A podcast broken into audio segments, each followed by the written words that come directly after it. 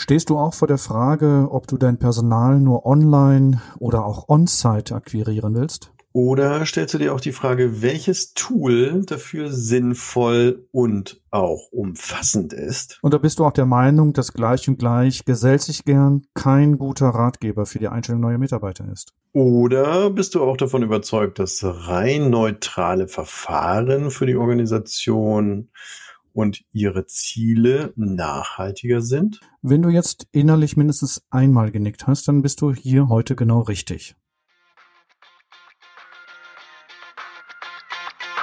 Permanent Change. Hier erfährst du, wie du als Mensch im Unternehmen handlungsfähig bleibst und als Führungskraft die Zukunft mitgestalten kannst. Und hier sind deine Experten für Permanent Change, Thomas Lorenzen und Thomas Weers. Viel Spaß dabei!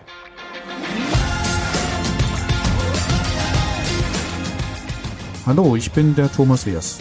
Und ich bin Thomas Lorenzen. Und wir beraten Menschen und Unternehmen dabei, den permanenten Wandel selbstbestimmt zu gestalten.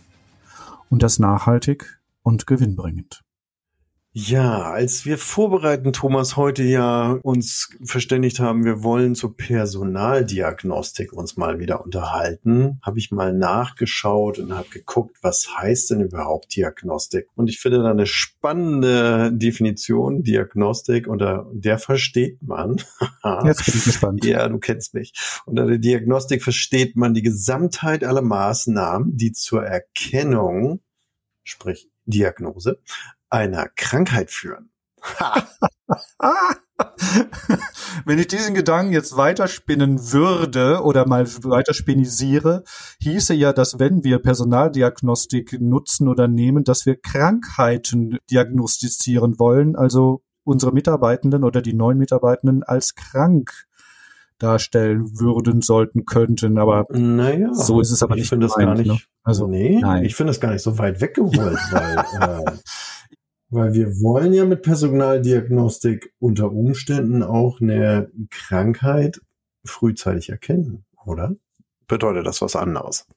Thomas, wenn ich das, wenn ich das Wort Krankheit jetzt aufgreife, dann würde ich mich eher in Richtung des mechanistischen Weltbildes begeben, des Menschenbildes aus dem Industriezeitalter, dass wir sagen, der Mensch ist eine Funktion im Ablauf der Organisation dann würde ich sagen, ja, dann könnte man das Thema Krankheit beziehen. Da wir uns hier in dem systemischen Weltbild befinden und mit uns als Transaktionsanalytiker systemisch ja mit Organisationen beschäftigen und auf sie draufschauen, ist der Mensch für mich keine Funktion, sondern der Mensch ist eine der Mensch ist Mensch in der Organisation und die Personaldiagnostik in dem Moment, wenn ich sie so greife und so nutze und anwende, dass ich sage, die Personaldiagnostik ist eine Möglichkeit und ich sage auch nur eine Möglichkeit, Menschen und ihre Fähigkeiten, Kompetenzen, Potenziale sichtbar zu machen oder greifbar zu machen.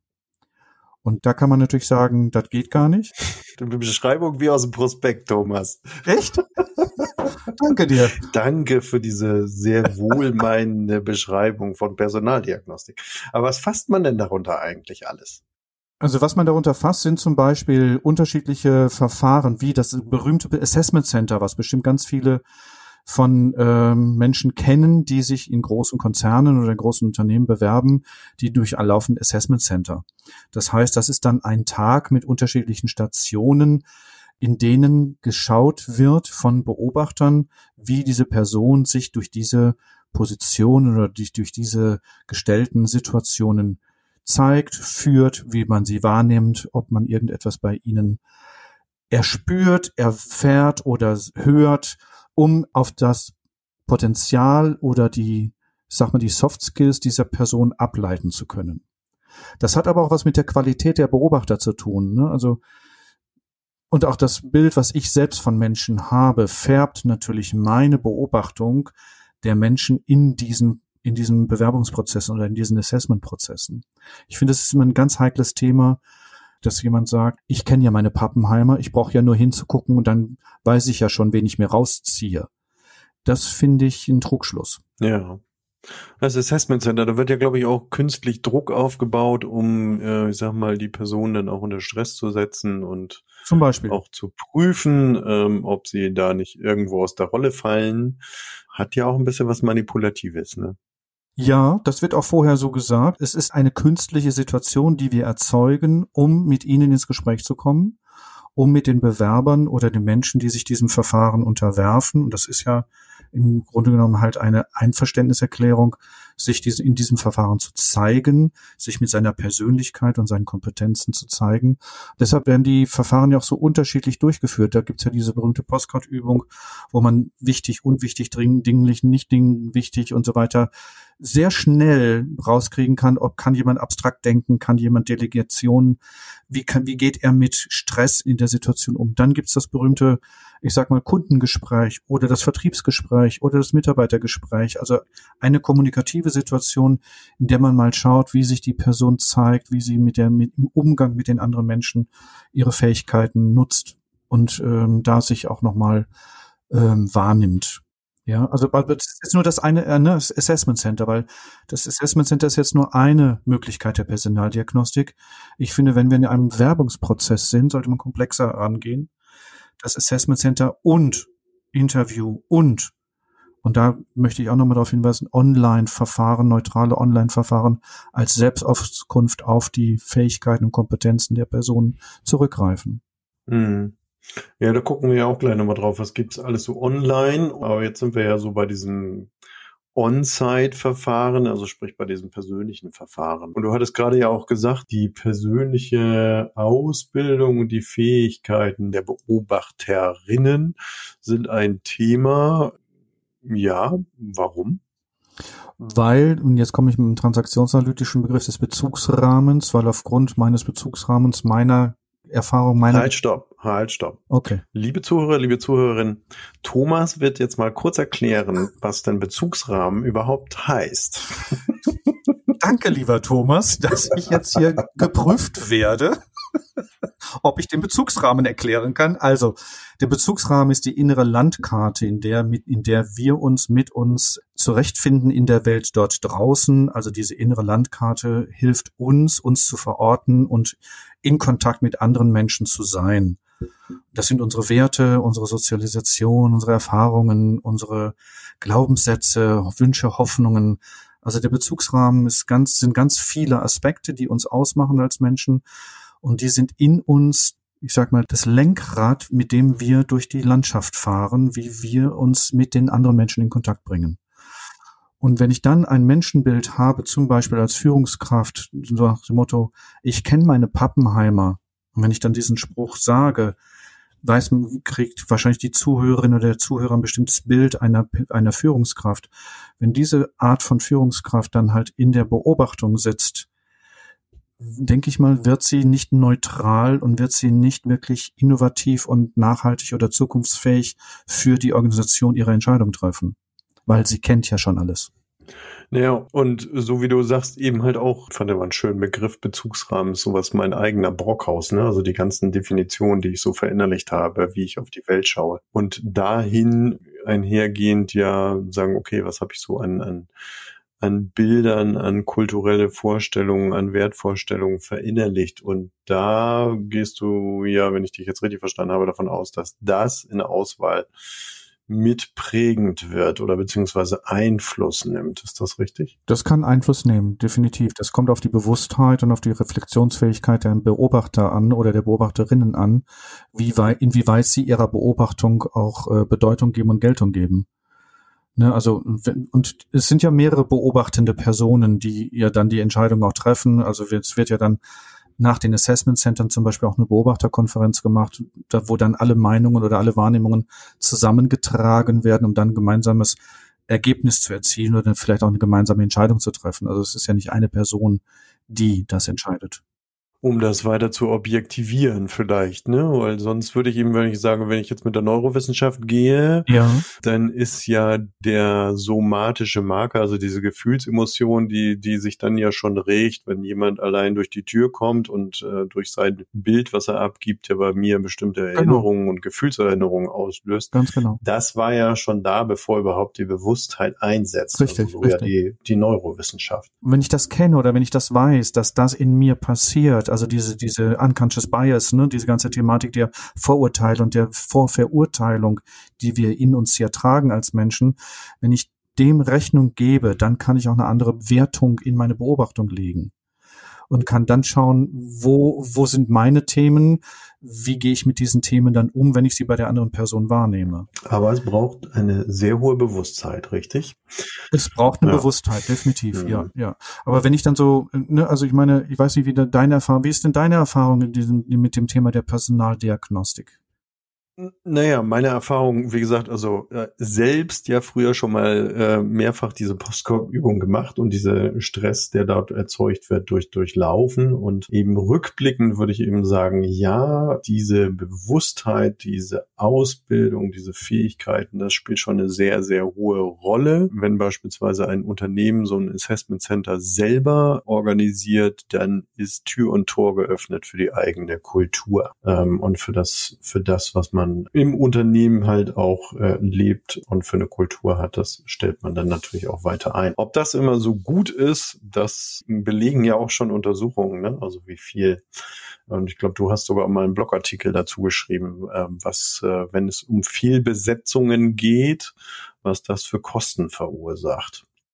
Ja, und diese Kollateralschäden, also diese Kosten, die du gerade ansprichst, habe ich wirklich mal in einem Artikel verfasst und den habe ich, glaube ich, Anfang der 2010er äh, Jahre formuliert und auch äh, veröffentlicht, dass da also die, der, ich sag mal, der, die Entscheidung für eine falsche Person, für die falsche Position sich im Nachhinein finanziell so weit auswirkt in der Organisation, das geht manchmal bis zum drei- bis vierfachen Jahresgehalt von Kollateralschäden durch nicht die Einarbeitung. Der Mensch kann sein Potenzial noch gar nicht richtig entfalten, weil er sich einarbeitet. Dann geht er nach sechs Monaten wieder, weil er nicht andocken kann in der Kultur, weil ihm keine Möglichkeit gegeben wird. Dann muss man wieder neu suchen. Dann hat man wieder Bewerbungskosten. Dann hat man wieder, also das ist ja so ein, so ein, da werden ja viele Kosten aufgerufen, genau die gar nicht so berechnet werden wollen, weil wenn sich die Organisationen bewusst darüber würden, wie viel Geld sie verlieren durch falsche Bewerbungsprozesse oder falsche Recruiting-Prozesse, ich glaube, dann wäre eine andere Bedeutung in dieser, wie wir es gerade nennen, Personaldiagnostik gesetzt, weil dadurch neutrale Verfahren, Online-Verfahren zum Beispiel, mit einem strukturierten Interview, mit einem Assessment, mit einem nochmal persönlichen Interview einfach nochmal eine ganz andere Möglichkeit gibt, Menschen zu wahrzunehmen, zu spüren und für ihnen auch die, die, die, auch die Potenziale zu sehen, die man vielleicht bei ihnen sieht, die man braucht fürs Unternehmen. Hm. Ja, liebe Zuhörer, liebe Zuhörer, den, den Blogartikel von Thomas, den verlinken wir natürlich noch in den Show Notes. Ähm, ich habe ihm auch noch was anderes mitgebracht. Das war mal eine Umfrage, also gerade gucken zeitlich ähm, verlinken wir auch noch in den Show Notes von der Hey Group, ähm, die das mal untersucht haben unter Personalmanagern. Und da gab es auch ein ganz spannendes Ergebnis. 62 Prozent der Personalmanager gaben an, dass es ihnen schwer fällt, die richtigen Kandidaten für die offene Position auszuwählen. Im Extremfall ist es sogar jede dritte Stelle, also bis zu 37 Prozent hat man da gemessen, die mit Kandidaten besetzt sind, die für die Stelle einfach nicht passt. Und da frage ich mich dann natürlich, ist es die Personalauswahl? Also es gab auch Zitate, gutes Personal zu finden ist schwer, da muss man auch Kompromisse eingehen.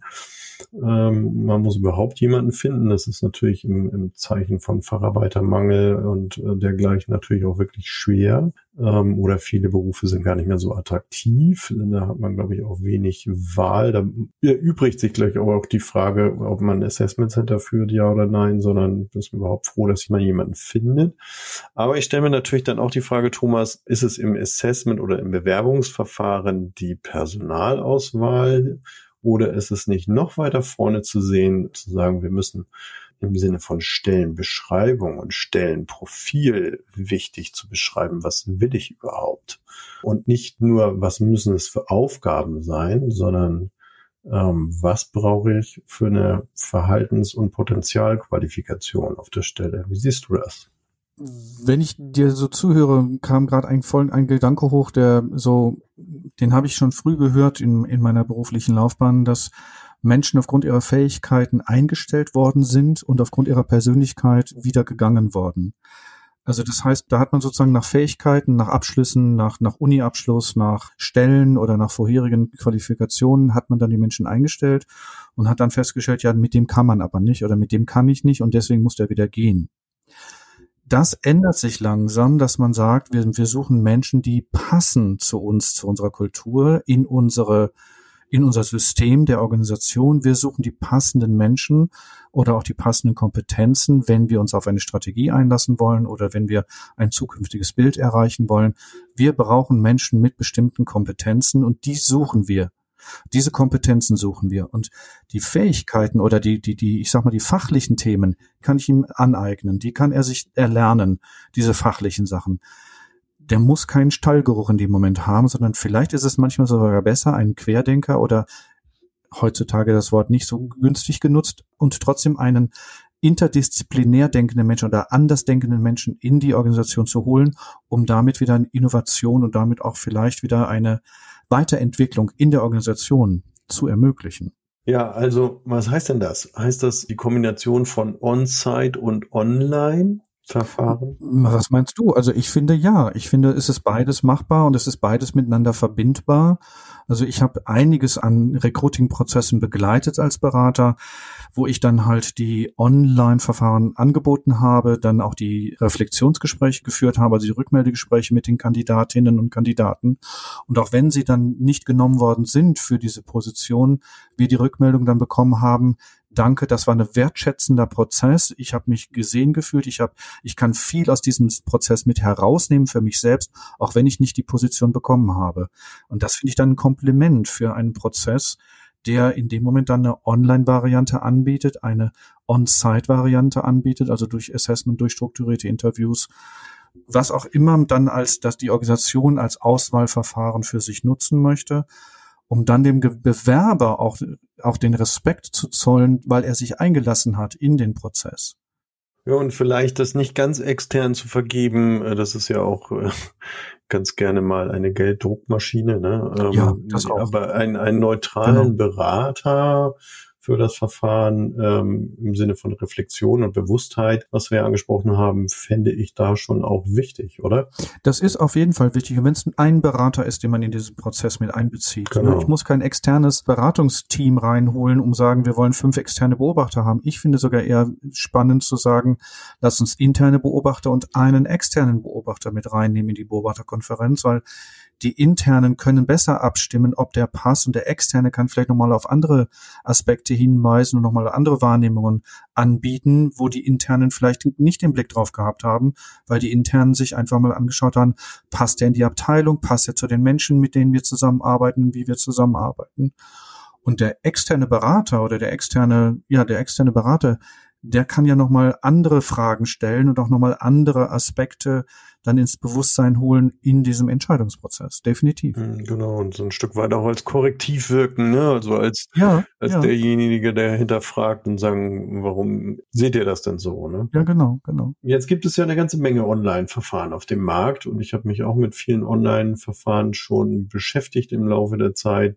Was würdest du denn da empfehlen für Führungskräfte und Organisationen heute? Oh, das ist, das ist schwierig. Also da würde ich jetzt, da möchte ich jetzt keine Empfehlung aussprechen, sondern. Oder welche Kriterien sollte ein Online-Verfahren erfüllen? Wollen wir vielleicht so bleiben, ohne dass wir jetzt Werbung für machen, ne? Ich bin zertifiziert für drei Verfahren, die ich situativ nutze und auch den der, der Organisation anbiete. Und es kommt darauf an, was, was das Ziel dieses Prozesses ist. Um, suche ich eine Führungskraft, suche ich einen Vertriebler, suche ich, was suche ich an Personen oder suche ich auch ein Team? Und dann kann ich natürlich unterschiedliche Verfahren nutzen.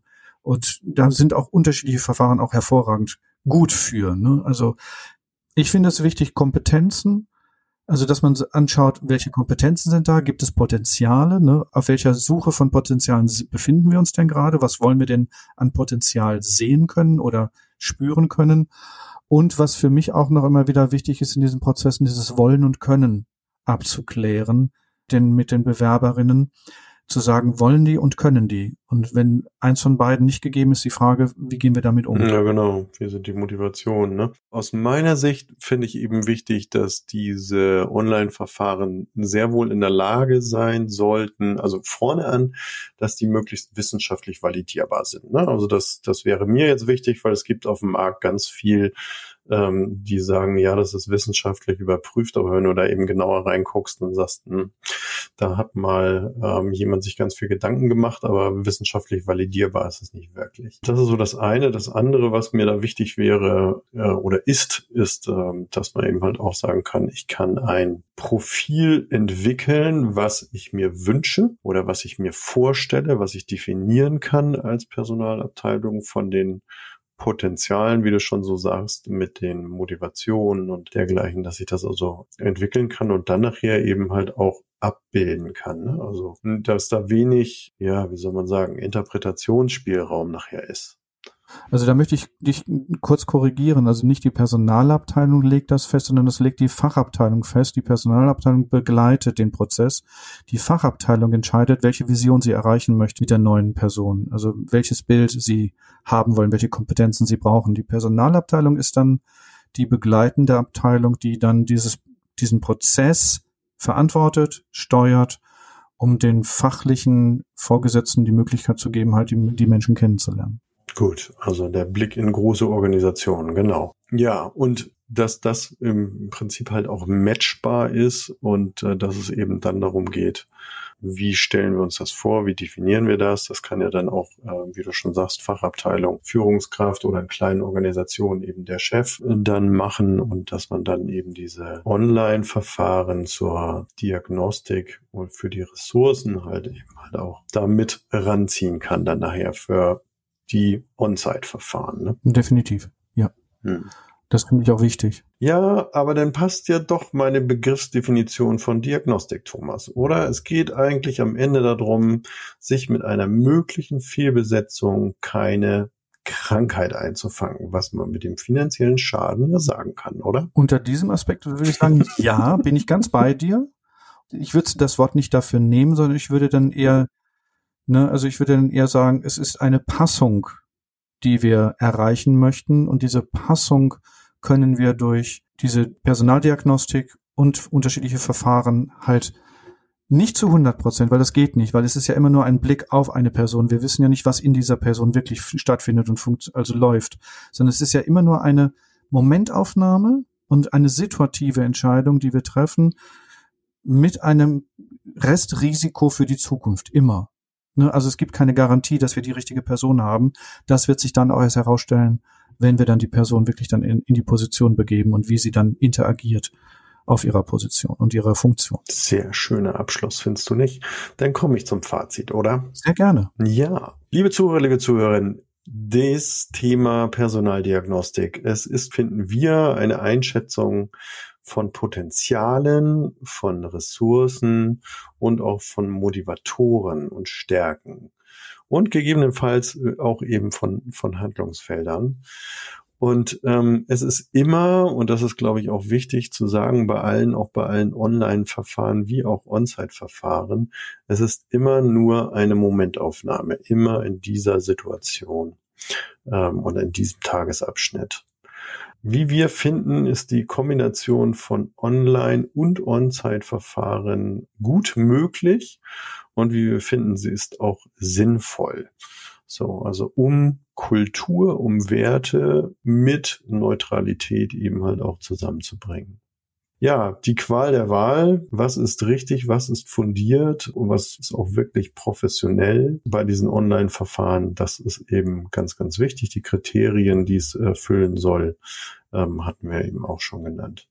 Auf der anderen Seite auch für die On-Site-Verfahren die Professionalität, die Bewusstheit der Beobachter eben halt auch immer vor diesem eigentlichen Hintergrund und wie Thomas so schön ausgeführt hat, vor dem eigenen Bezugsrahmen. Und das Anforderungsprofil ähm, eben halt auch gemeinsam zu entwickeln. Also auch da nicht nur die Personalabteilung äh, und Fachabteilung, sondern eben halt auch unter Umständen in der Erstellung schon einen neutralen Berater mit heranzuziehen. Macht bei hochdotierten Stellen sicherlich sehr, sehr viel Sinn. Soweit mein Fazit. Wunderbar, Thomas. Und dieses Anforderungsprofil finde ich auch nochmal wichtig. Also das wirklich mit dem externen Berater zu machen, das fand ich einen sehr guten Aspekt gerade. Den hatten wir vorhin im Gespräch nicht so klar herausgearbeitet. Und deswegen also wirklich nochmal sehr gut zu sagen, also dass man im Vorhinein überlegt, wo möchten wir hin und was suchen wir, damit sich alle darüber klar sind, welches Bild wir da haben wollen und vervollständigen wollen. Ich würde gerne einen Ausblick auf die Folge 29 machen, Thomas. Wir haben uns ja, oh ja zum Thema, wir möchten gerne das Thema Konflikte und das Thema Mediation beleuchten und auch das befindet sich im Wandel und Thomas, wir beide haben uns einen Interviewpartner dafür ausgesucht und zwar Dr. Sascha Weigel mit seinem Institut in Covema in Leipzig haben wir uns als Diskussionspartner eingeladen und da freue ich mich schon riesig drauf auf dieses Gespräch und auch auf die Diskussion mit Sascha. Ich glaube, das wird ganz spannend werden.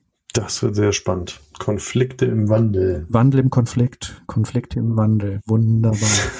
Thomas, ich danke dir für den heutigen Podcast. Ich wünsche dir eine gute Zeit in Hamburg. Lass dir gut gehen. Und äh, liebe Zuhörerinnen, lieber Zuhörer, Schaltet wieder ein beim nächsten Mal, wenn wir mit Sascha uns zum Thema Konflikt und Mediation austauschen. Tschüss. Dem schließe ich mich an. Viele, viele Grüße nach Berlin. Hat wieder sehr viel Spaß gemacht, liebe Zuhörer, liebe Zuhörerinnen. Alles Gute für euch. Bis zum nächsten Mal.